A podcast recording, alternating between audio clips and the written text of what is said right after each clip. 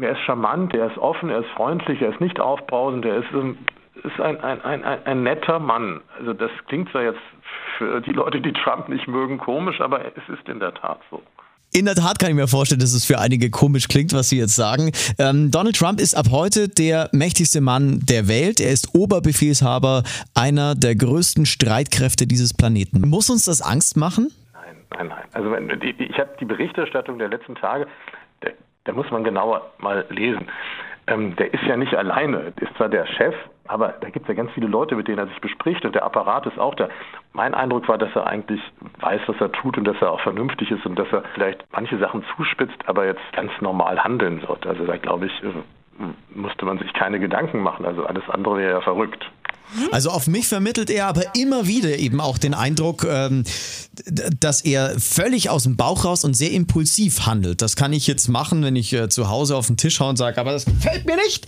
Aber wenn ich jetzt, äh, sage ich mal, den Atomkoffer in meiner Hand habe, dann ja. wünsche ich mir ja persönlich immer jemanden, der einigermaßen kontrolliert ist in seinen ja. Emotionen. Haben Sie das Gefühl, dass Donald Trump so ein Mensch ist? Das ist ein bisschen schwierig zu sagen. Also ich glaube einfach, wenn jemand in Amerika zum Präsidenten gewählt wird, dann muss man da sehr diszipliniert sein. Man muss da anderthalb Jahre lang von Ort zu Ort, von morgens bis abends unterwegs sein.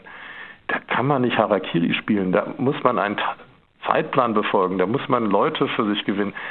Das wird ein ganz normaler Präsident, der vielleicht andere Ansichten hat, aber das haben viele Menschen auf der Welt. Und am Ende des Tages wird nichts so heiß gegessen, wie es gekocht wird. Das muss man auch sagen.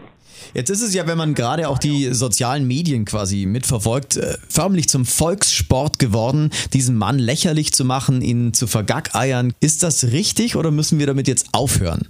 Also ich denke mal, man sollte ihm eine Chance geben. Und ich bin ja jetzt 54 Jahre alt. Ich habe schon ein paar Sachen erlebt, zum Beispiel auch die Wahl von Bundeskanzler Kohl zum Bundeskanzler. Und das war auch so. Also alle, die in den 60er Jahren geboren sind, die fanden das peinlich, dass der gewählt worden ist. Also das war praktisch die Birne aus der Pfalz und so weiter. Und im Nachhinein hat sich das alles relativiert. Man hat dann gesehen, was er gemacht hat und dass letztlich nicht der Dialekt und nicht irgendwelche anderen äußerlichen Merkmale dann am Ende des Tages das Urteil fällen können, wie gut man als Politiker war. Ich denke mal, man sollte einfach mal schauen, was passiert. Im Prinzip ist es einfach so, die Leute wollten mal was anderes und haben es gewählt. Beruhigt mich ein wenig. Finde ich auch, ja. Weil man ja. ja. wirklich nur negative Dinge bisher gehört hat. Ihr Wort in Gottes ja. Ohr. Ja, genau. genau. wir hoffen, dass wir uns alle so getäuscht haben und Sie recht behalten. Danke, Daniel Biskup. Ja, einen schönen Tag noch.